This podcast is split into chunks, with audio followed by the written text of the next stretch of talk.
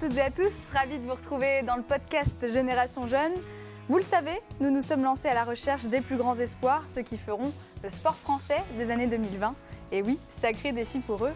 Et j'ai l'honneur d'être en ligne aujourd'hui avec Kendrick Jean-Joseph, champion du monde d'épée junior 2021. Salut Kendrick. Bonjour. Comment tu vas? Ça va et vous? Eh ben ça va super. Écoute, est-ce que tu as pris un petit peu de vacances? Est-ce que tu es rentré chez toi un petit peu en Martinique cet été ou pas? Ouais, j'ai pu rentrer, fêter la victoire avec ma famille, les amis aussi, et puis prendre du bon temps, surtout me reposer déjà et, et redécouvrir mon île. Tu m'étonnes. En tout Ouais. cas, tu nous ramènes euh, le soleil. Même s'il fait pas beau, avec ton sourire, tu nous ramènes le soleil. Bon, montre-moi cette euh, belle médaille. La voici, Elle est grosse. c'est la médaille de champion du Elle est belle. et, euh, Elle est en or. Incroyable. Eh, ça doit être lourd autour du cou, ça, quand Ouais, un petit peu quand même. hein. Quand on me l'a mis, j'étais ah oui quand même. Me T'as fait, fait un peu comme ça, quoi. Je m'y attendais pas sur le coup. Mais Bon, en tout cas, Kendrick, tu as 20 ans. Tu es né à Fort-de-France, en Martinique. Tu fais, euh, tu fais de l'épée et tu es donc le dernier champion du monde junior. J'aimerais qu'on revienne d'abord sur ces championnats du monde. C'était au Caire. Ça n'a pas été une mince affaire pour toi. Tu gagnes euh, en finale face à un Égyptien, donc qui était à domicile, 15 touches à 13. Raconte-moi un petit peu comment tu as vécu euh, cette finale et cette compétition de manière générale. Bah déjà, elle était quand même particulière la compétition parce qu'on sortait d'un an et demi sans compétition avec la période de Covid. Du coup, on s'entraînait euh, tout le temps, mais sans compétition. Ce qui est un petit peu compliqué quand même, hein, parce que tu fais une semaine complète et le week-end, tu rentres chez toi et tu n'as pas forcément d'objectif. Hein. Tu t'entraînes un petit peu pas dans le vent, tu progresses, c'est sûr, mais il n'y a pas d'objectif clair. Tellement Du chiant coup, euh, sans objectif. Exactement. Et euh, un mois et demi avant les championnats du monde, on nous dit euh, il y aura peut-être les championnats du monde. Sauf qu'on nous a répété ça toute l'année, qu'il y aurait peut-être des compétitions, mais c'était pas sûr et tout. Et euh, là, on nous dit là, il y aura vraiment les championnats du monde.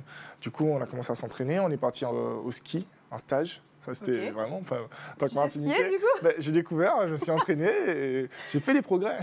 Tu maîtrises le chasse-neige? Ouais, j'ai j'ai commencé pour m'arrêter. Déjà, j'ai démarré et m'arrêter. C'est déjà bien. Tourner un petit peu et aller Trop vite bien. un peu moins. Mais du coup, on a fait un petit stage, euh, pas de vacances. hein. On a fait un vrai stage où Bien on sûr. courait et tout. euh, C'était dur.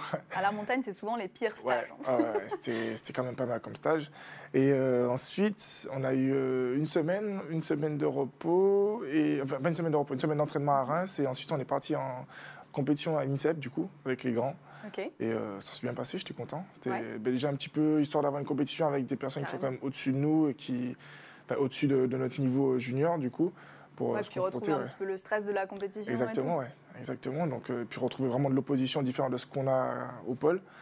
Et euh, ça s'est bien passé. J'étais quand même content de la compète. Et en sortant de là, je me suis dit bon bah allez, hein.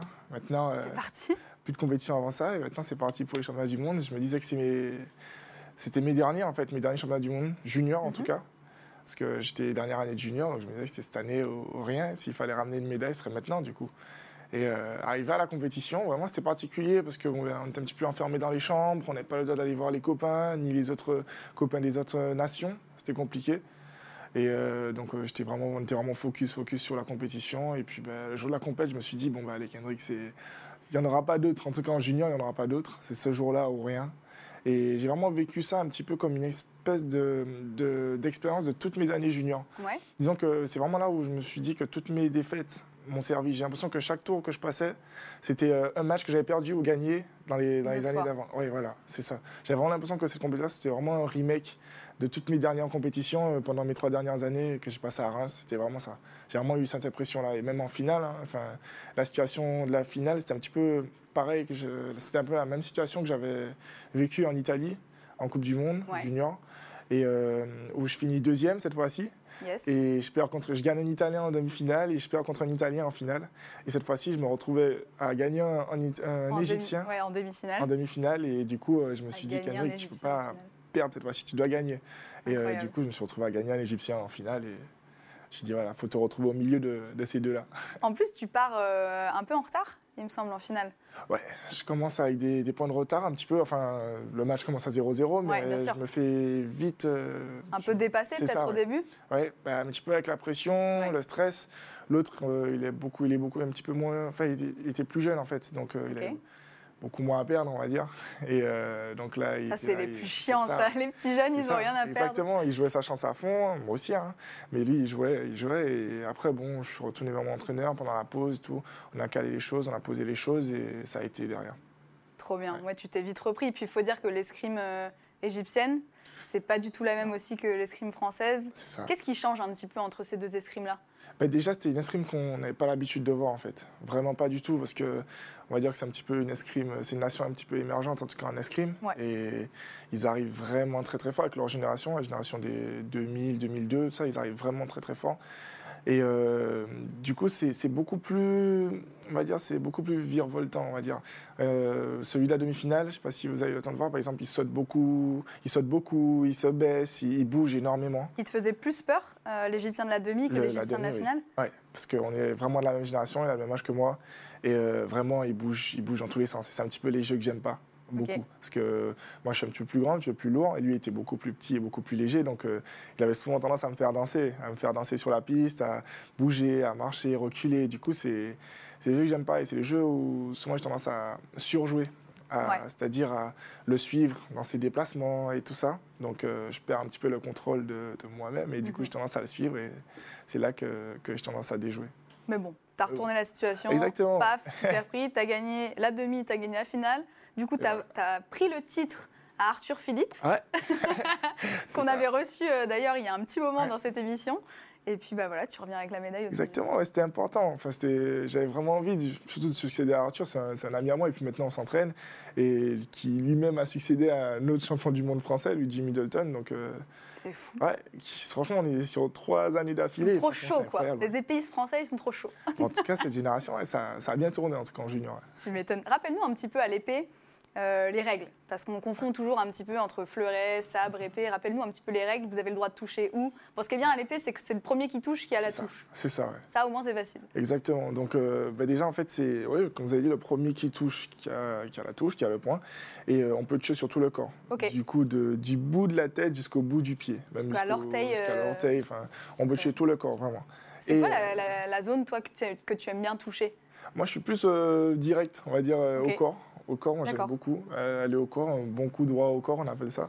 Et euh, ça, j'aime bien. C'est vraiment aller tout droit, ça, j'aime Tu bien. faire une petite touche euh, où tu passes un peu en dessous et Mm. paf l'orteil, quoi. Non, j'aime bien aller au pied, j'aime bien. Ça, ça surprend. Souvent, parce que je suis grand, du coup, les adversaires, ils se disent pas, Ouais, il va descendre au pied, il va peut-être. Souvent, ils se disent, il va aller tout droit et tout. Mais quand tu arrives à descendre au pied, c'est cool aussi. hein. J'aime bien. Quand tu reviens, euh, du coup, euh, chez toi, avec un titre de champion du monde junior en poche, comment ça se passe? Est-ce que, euh, dans quel état d'esprit tu, tu retournes à l'entraînement, en fait?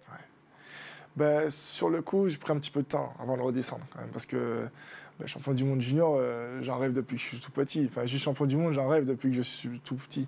Et le fait d'y arriver, tu te dis, ah oui, tu l'as fait. Déjà, ça c'est tu cool. réalises? Sur le coup, non. Les deux premières semaines, je suis rentré chez moi. On a eu deux semaines de repos après. T'es rentré en Martinique? Euh, je suis rentré euh, à Lyon, À chez ma marraine. Du Ok. coup, j'ai eu ma famille, euh, en tout cas en métropole. Mhm. Et euh, sur le coup, j'avais du mal à réaliser. Même quand je m'endormais le soir, je me dis Putain, Kendrick, t'es champion du monde. t'es champion du monde. Et euh, je me le répétais souvent. Et ben, je- mes potes et tout me disaient C'est énorme, c'est énorme ce que t'as fait et tout. Mais sur le coup, je ne m'en rendais pas forcément compte. C'est avec du recul, quand je suis retourné à l'entraînement. Et que du coup, là, j'ai vu que ben, mes collègues Fallait s'y remettre, quoi. Ouais, Parce que les autres derrière, ils, Ah sont, ouais, ils ouais. sont hyper motivés. Exactement, où je l'ai vraiment senti. Dès les premières séances, il me mettait, il me mettait dans la tête un petit peu, vraiment directement. Et enfin, je me sentais pas en mode euh, au-dessus des autres, pas Bien du sûr. tout. Directement, ils m'ont remis dans le bain parce qu'il y avait d'autres compétitions derrière. Il y avait les championnats de France et tout Exactement. ça, qui sont aussi importants. Donc, euh, il fallait se remettre dedans. Mais du coup, tu t'es remis dedans hyper vite parce que tu fais euh, champion de France aussi? Je suis, derrière? Ouais, je suis vice-champion de France euh, U23. Ouais. Et, euh, et on fait vice-champion de France par équipe, malheureusement. euh, enfin, heureusement et malheureusement, parce que du coup, on perd en finale par équipe avec le, le Valois. Ouais, donc quand même. Ouais. tu te... Ouais, c'était, une belle. euh, j'ai su bien rebondir. Après, ça aurait pu être mieux parce que bon, bah, tant qu'on fait vice-champion de France. euh, Qui fait champion de France, du coup? C'est Luigi Middleton, le champion du monde euh, junior, du coup, Ah, qui fait champion de. France euh, en U23, du coup. Et moi, en, en étant surclassé euh, U23, je fais deuxième, du coup. Bon, c'est quand même très bien. C'est cool, ouais. T'as 20 C'est ans. cool, ouais. C'est déjà bien. Ouais. T'as toute la vie devant toi encore. C'est vrai, c'est vrai. Comment c'est de, de s'entraîner euh, maintenant? Parce que tu es à l'INSEP, donc euh, c'est tout jeune, là. Tu viens de rentrer à l'INSEP, à l'Institut national du sport d'expertise de la performance, où il y a un petit peu euh, bah, tout l'élite du sport français. Comment c'est de s'entraîner euh, bah, avec euh, Romain Canon, notamment? Clairement, champion olympique, quoi clairement, je me dis déjà, c'est, c'est une belle chance. C'est un rêve de gosse, hein. clairement, depuis tout petit. Enfin, je rêve d'y aller. Enfin, c'est là où tous les grands sont passés avant moi, par exemple les Jean-Michel Lucenay ou les Luc Robéry, ben, qui m'ont fait rêver quand j'étais petit. Donc euh, c'est juste un rêve de gosse d'y être. Donc euh, pour l'instant, j'ai toujours un petit peu les étoiles dans les yeux quand C'est je ça. marche et tout. Quand je vais à l'entraînement, je suis toujours euh, waouh, je suis à ça l'INSEP. tous ça quand Ouais. on rentre à l'INSEP. C'est ça. Donc je suis toujours dans cette optique-là un petit peu. J'ai un petit peu encore des étoiles dans les yeux. Après, ben, quand il y aura les premières compètes, ouais, ce sera fini tout ça. Et maintenant, il faudra, faudra se mettre dedans. Mais oui, déjà, c'est déjà une sacrée chance parce que je tire avec les meilleurs entre guillemets du monde. Donc euh, c'est une sacrée chance pour progresser derrière. tu te plais là-bas? La Ouais. chambre, le self, euh, les infrastructures Ah oui, je trouve ça, moi je trouve ça exceptionnel. Même le self et tout. euh, bon, la chambre elle est cool, hein, mais euh, T'es avec qui? je suis avec Samuel Jarry, un, un collègue à moi. C'est un sabreur. Je passe le, je passe un coucou. et euh, du coup, bah oui, moi j'aime bien le self et tout. La salle d'escrime, elle est incroyable parce que bon, bah, d'habitude je la vois, je la voyais à la télé, dans les reportages, tout ça. Et maintenant, bah, j'y suis. Je m'entraîne là. Et ça, je suis déjà bien content de ça. ouais. Tu connaissais les entraîneurs du coup qui sont sur l'INSEP?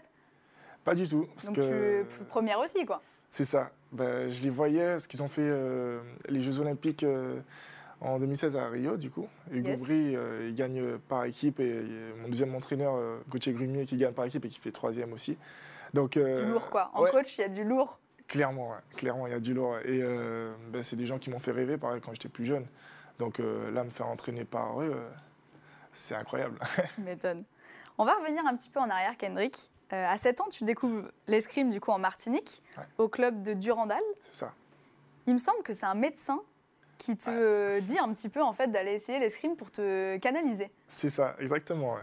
Donc, euh, en fait, quand j'étais plus jeune, je bougeais énormément. À l'école, j'avais vraiment des soucis de concentration. J'avais du mal à rester assis sur la chaise. Je voulais toujours sortir, un petit peu jouer. Et euh, du coup, mes parents galéraient un petit peu à me trouver un sport pour me canaliser. Je fais énormément de sport. Je fais du basket. Ouais, le basket, j'avoue, t'es hyper ouais, grand, en plus. Ouais, j'en ai fait. J'ai fait du foot, euh, j'ai fait du, du karting aussi. Je fais de la voile. En karting, ça doit être un peu plus Ouais. désagréable Ouais, avec tes grandes jambes. bah, J'étais j'étais beaucoup moins grand. C'est vrai. Et euh, du coup, je fais du karting, de la voile et tout. J'aimais beaucoup, mais j'avais toujours envie de faire autre chose derrière. Et euh, a un jour, euh, vraiment en classe, c'était compliqué. Et du coup, mes parents m'ont emmené voir un médecin pour m'aider à me concentrer. Et on faisait des, des- des jeux et tout, pour de- des, positions, enfin, des, des positions, c'est-à-dire euh, des positionnements pour m'aider à concentrer- se concentrer en cours et tout. Et un jour, il, il leur a conseillé euh, l'escrime. Ouais, Il leur a dit, euh, bah, faites-le essayer euh, l'escrime, ça peut être bien pour lui et tout. Et du coup, j'ai essayé. Et directement, ça m'a plu. Mais ça m'a canalisé, ça m'a posé. Et quand j'ai commencé à gagner, tout de suite, j'ai voulu continuer. Forcément. C'est ça, ouais, c'est ça. Tu as commencé fait- directement par l'épée? Euh, Non, j'ai fait du fleuret avant. J'ai fait du fleuret. Et puis, euh, ouais, direct, ce qui m'a vraiment fait continuer, c'est le fait de. Qu'on me dise. euh, ben, quand tu seras plus grand, tu pourras peut-être voyager énormément, prendre l'avion. Et j'étais fan de l'avion. C'est que, vrai? Quand tu es sur une île, on a envie de voir ailleurs, de partir et tout. Puis la métropole, ça me faisait rêver énormément quand j'étais là-bas. Je me disais, waouh, c'est trop grand. Et quand on, quand on m'a dit bah, que si tu devenais fort et que tu travaillais, bah, peut-être que tu partirais. Et, et directement, ça m'a plu, j'ai voulu continuer. Le mec euh, voulait voyager, Ouais, quoi. il s'est dit euh, ouais. faut que je gagne à tout prix. C'est ça, pour partir et tout. Et c'est toujours la même motivation actuellement. C'est Faire les résultats pour continuer à partir en compétition. Et, Et du gagner. coup, pourquoi l'épée alors? Pourquoi l'épée? Bah, Parce que je fais du fleuret. J'ai- Je me suis dit, ouais, j'ai gagné des compètes quand même au Ouais. fleuret. Et euh, après, je sais pas, je me suis En fait, vers avait marre avec les parades ripostes. Oui, voilà, c'était un petit peu. euh, C'était pas fait pour moi. J'ai- J'aime beaucoup regarder le fleuret à la télé, vraiment énormément, mais euh, je préfère faire de l'épée. Je préfère, par exemple, je préfère regarder du fleuret à la télé, mais faire de l'épée. Ok, en sensation, tu préfères C'est l'épée. ça. quoi. Ouais. Ça, au niveau, quand je l'ai à la main, je préfère largement l'épée qu'un fleuret. Moi, je préfère les règles de l'épée. C'est plus simple. C'est vrai que c'est beaucoup Ouais, plus c'est simple. clair. Quel est le chemin, le cheminement du coup pour euh, jusqu'à ton arrivée en, en métropole? Parce que du coup, donc tu, tu restes en Martinique jusqu'à tes 15 ans, C'est ça. Puis ensuite, tu arrives comme ça à Lyon. Ouais. Euh, c'est quelqu'un qui te fait une proposition, qui te dit viens Kendrick euh, dans, dans- en sport-études à Lyon. Comment ça se passe? Donc, euh, d'abord, j'ai fait trois ans de, oui, trois ans de pôle, de pôle en Martinique. J'ai commencé en cinquième, du coup, où je m'entraînais déjà tous les jours, du coup, après, après le collège. Et, euh, et en troisième, euh, début troisième, je reçois une proposition de Jackie Fallu, qui était l'entraîneur du pôle sport de Lyon à l'é- à- à l'époque. Et euh, du coup, mes parents réfléchissent parce que bon, ben, c'est quand même un sacré choix de laisser son, parti- de laisser son C'est fils euh, partir à 15 ans comme ça. Donc on a réfléchi en famille, on s'est posé. Euh, Jacques Fallu, il est venu lors d'un stage en Martinique, il a parlé à mes parents. Il leur a dit, je pense que c'est le bon moment. Mes entraîneurs en Martinique étaient plus ou moins d'accord. Certains étaient d'accord, d'autres un peu moins. Après, bah, le dernier choix, ça, ça, appartenait à mes parents. Et bon, ben, on s'est dit, bon, bah, allez, on tente, on n'a rien à perdre, entre guillemets. Donc, on a tout à gagner et je suis parti et ça, ça a fonctionné. Ah bah, c'est clair, ça a plus que fonctionné. le départ, c'était difficile? Le, départ, ça a été parce que j'avais un petit peu des paillettes dans les yeux. J'avais pas forcément l'impression. Toi, tu avais envie, mine de rien, de partir. Voilà, ça, parents. C'est ça, ouais. Ben, ma mère, elle me l'a pas trop montré. Je sais qu'elle était très, très triste un petit peu. Mm. Mon père, il me l'a montré un petit peu plus. Je sais qu'il a pleuré. Oh. Mais euh, ma mère, c'est à long terme que vraiment, j'ai senti que c'était un petit peu difficile de laisser partir son fils. Mais c'est pour ça que j'essaie de revenir dès que j'ai des vacances. J'essaie de revenir le plus souvent possible pour les voir parce que bon, ben c'est ma famille, c'est comme ça. C'est important, même la famille, le soutien qu'ils doivent avoir pour toi aussi, je pense que toi, ça t'aide énormément euh, ben, dans ton quotidien. C'est ça, c'est eux qui m'ont fait confiance dès le début et qui m'ont poussé un petit peu à, faire un petit peu plus. Donc, euh, clairement, c'est important que quand je reviens. Et maintenant, quand tu rentres en Martinique, ça doit être la folie, quoi. Ton club et tout, il doit être trop content. En plus, tu es devenu champion du monde entre-temps. Il s'en est passé des, des, choses. Exactement, Exactement. Et du coup, donc, tu fait Lyon, puis mhm. ensuite Reims. C'est ça. Donc euh, j'arrive à Lyon, du coup je suis, je suis à l'internat en même temps qu'au lycée et euh, le week-end, euh, j'ai ma marraine qui habite sur Lyon, donc le week-end je vais chez elle. Ça, ça m'aide aussi. C'était le fait d'avoir une espèce de, de cocon familial, c'est ça. Ça m'a aidé énormément et elle continue à m'aider, donc je fais un petit coucou aussi. et du coup ça me faisait du bien en fait de, de retourner les week-ends et tout. Ça me permettait de couper un petit peu de l'escrime et puis de la compétition, tout ça. Et donc, je fais deux ans, deux ans à Lyon où j'obtiens un titre de champion de France et euh, deux sélections en équipe de France. Donc, euh, deux, deux, premières bonnes années, j'étais quand même content. Carrément. Ouais, parce qu'on va déjà avoir, euh, avoir la sélection en équipe de France, j'étais déjà très content. et après, par rapport à ça, du coup, je suis sélectionné en Pôle France. À Reims. À Reims, du coup. Et pareil, c'est aussi, quand j'arrive, pareil, j'ai des étoiles dans les yeux. Hein. la folie, tout ça. Hein. Ben, juste avant l'INSEP, c'est Reims. Hein. Clairement, c'est chez les. On va dire que Reims, c'est un petit peu l'antichambre dans l'INSEP. Ils sont, ceux qui sont à l'INSEP, ils sont généralement passés par Reims. Mhm. Et euh, du coup, ben, quand j'y étais, je me disais, allez, Kendrick, hein, là, tu commençais à toucher ton rêve un tout petit peu. Maintenant, il faut travailler encore, encore pour, euh, pour y arriver. Donc, euh. tu as franchi toutes les étapes. C'est ça, ça a été, clairement. Ouais. C'est un petit peu comme ça que j'ai fini ma carrière. C'est un petit peu étape par étape. Puis, c'est de faire tout pour que ça arrive le plus tôt possible, mais étape par étape. Et là, c'est trop cool parce que du coup, tu retournes en Martinique pour un stage euh, dans pas trop longtemps. C'est ça.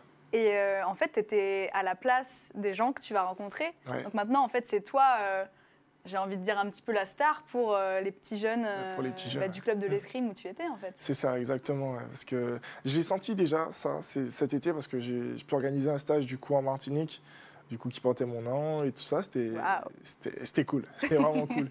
Et je m'attendais pas à tout ça enfin déjà de voir autant de jeunes venir au stage euh, juste pour moi. Donc euh, ça m'a vraiment fait chaud au cœur. Et puis euh, puis de les voir me regarder comme ça et me dire waouh. Enfin que je fais rêver des petits maintenant alors qu'avant c'était les grands qui me faisaient rêver en fait ils te regardent avec les mêmes yeux que toi tu regardes des Yannick Morel. C'est ça c'est ça exactement. Donc maintenant, ça, en fait, ça te motive encore plus pour euh, travailler encore plus et gagner. Donc, euh, ça m'a fait du bien, en fait, d'avoir cette expérience. Et puis, et puis, ça me donne la force de continuer, en fait. Eh bien, Kendrick, tu n'as que 20 ans et pourtant tu as déjà accompli de très belles choses. Merci. Il manque encore quelques compétitions de, référence, forcément, dont les Jeux Olympiques de Paris 2024, forcément. Je sais que tu les as dans la tête. On en parle tout de suite dans Jusqu'à la flamme.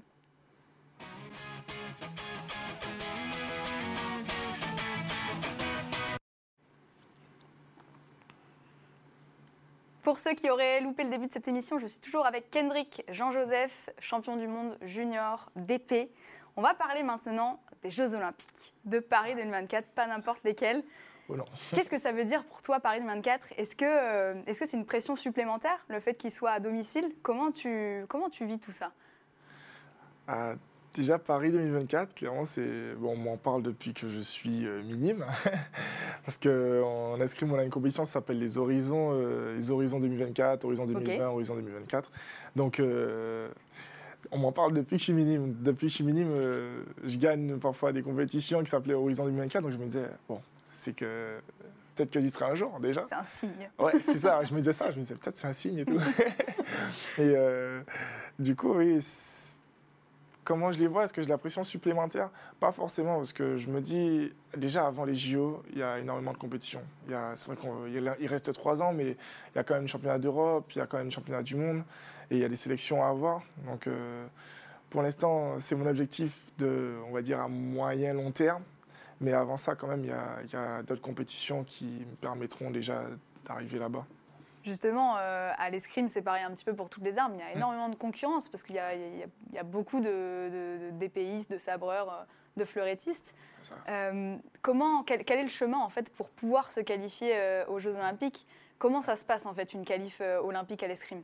Ben, Déjà le fait que ce soit à Paris, il y a encore plus de concurrence qu'avant parce que du coup tout le monde veut Paris, tout le monde hein, clairement. Enfin ceux qui sont, tous les Français veulent aller à Paris 2024 donc. La concurrence est rude, c'est vrai. Après, ça se passe sur, surtout sur. Euh, c'est un an avant. Un an avant euh, les JO.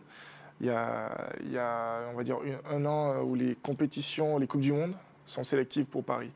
Et du coup, quand on est dans les 16 premiers mondiaux, on est d'office qualifié. D'accord. Et quand on a réussi à qualifier l'équipe, oui. on, arrive à. On, à développer un quota de places. C'est ça. Il y a un quota de trois places, du coup. Et pour l'équipe, on est à 4. Ok. Il y a un remplaçant, c'est ça qui peut rentrer euh, au par équipe. Exactement, qui peut rentrer au par équipe et tout. Et par exemple, euh, de base, Romain Cannon, par exemple, qui, était, euh, qui a fait champion olympique cet été, était de base remplaçant. Et à cause d'un désistement, il a pu rentrer dans les trois qui faisaient l'épreuve individuelle et par équipe. Et il a sorti son épingle du jeu. C'est incroyable. Donc ça veut dire que ça serait bien que d'ici trois ans, tu fasses partie des trois. Ce serait le meilleur plan. C'est ça. C'est ça. Ou alors, s'il qualifie l'équipe, de toute façon, l'équipe sera qualifiée, non Vu que c'est à Paris. Euh, je suis pas sûr. Ah, je suis pas sûr. Je suis pas sûr. Ou des quatre. Ou des quatre, ouais.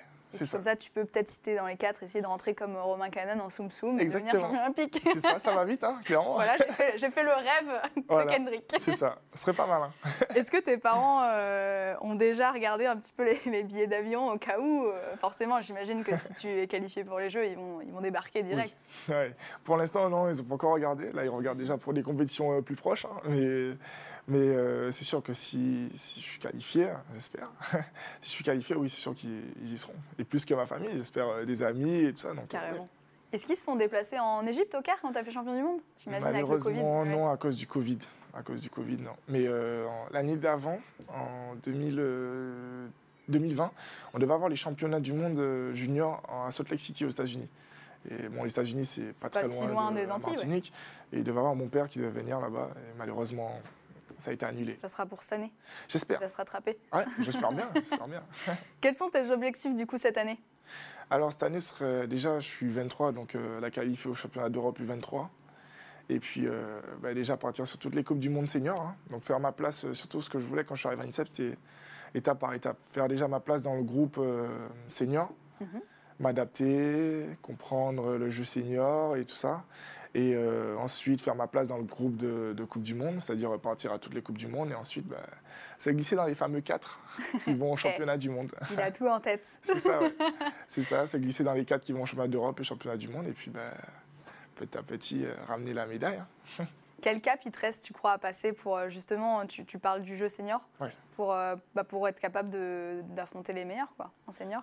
Bah, Déjà, physiquement, physiquement rattrapé parce que bon, ben eux, ils, sont dans cette catégorie depuis parfois 10 ans.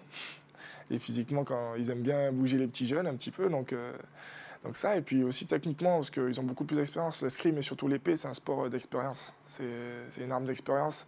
Quand on regarde les meilleurs, en tout cas sur le long terme, c'est souvent à 27, 28 ans, mais je pense que c'est quand même possible d'y arriver avant, avant euh, ces 25, 28 ans, comme Romain Calonne du coup.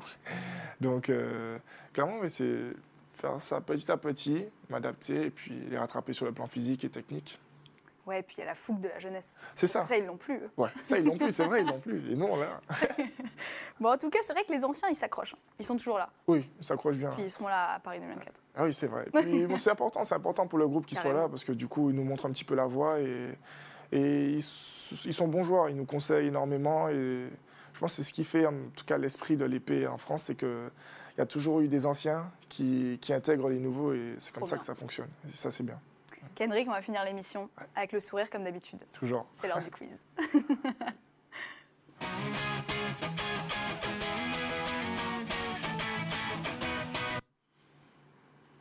Alors, petit quiz, c'est des questions super simples, super rapides. Pas tu réponds euh, du tac au tac. Ok. T'es prêt La Martinique ou Paris?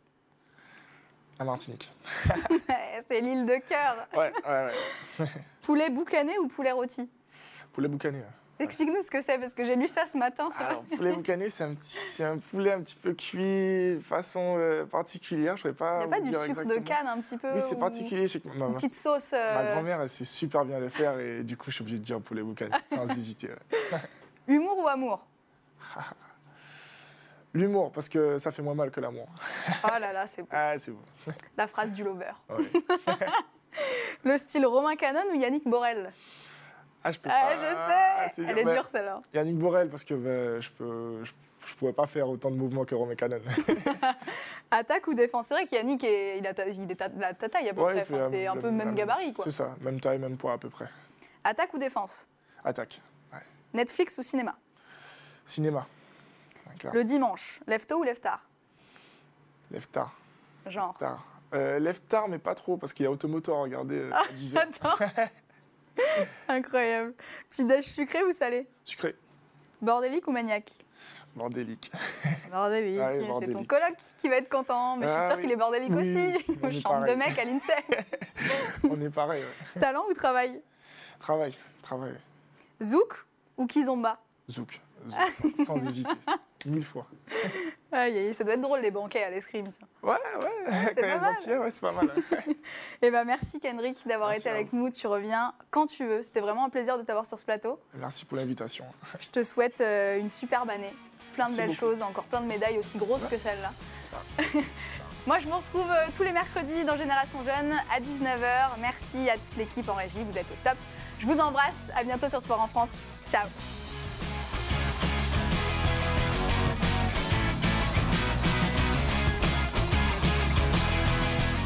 Retrouvez Génération Jeune, présenté par Maxime Ouzan, en podcast sur Sport en France et vos plateformes habituelles.